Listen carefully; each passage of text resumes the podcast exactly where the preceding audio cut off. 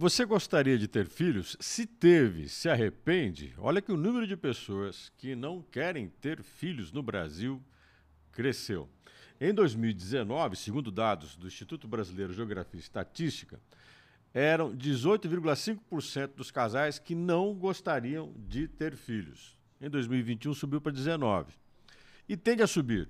Segundo dados do próprio IBGE, o aumento da escolaridade e o aumento da renda são proporcional ao número de pessoas que não querem ter filhos ou querem ter um número reduzido de crianças, de filhos.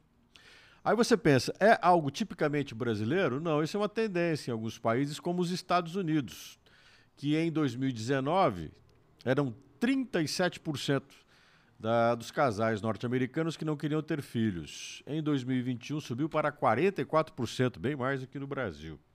Mas o que faz as pessoas não quererem ter filhos? Vários fatores.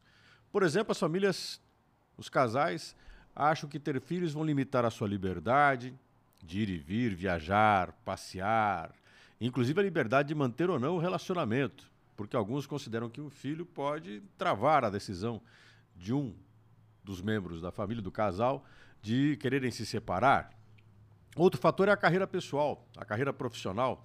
As pessoas querem se dedicar à sua profissão, querem fazer cursos, querem se qualificar, se aperfeiçoar e ganhar dinheiro. E com o dinheiro querem curtir o dinheiro, não? querem saborear a vida de poder ganhar bem e viver bem. E os filhos podem atrapalhar isso.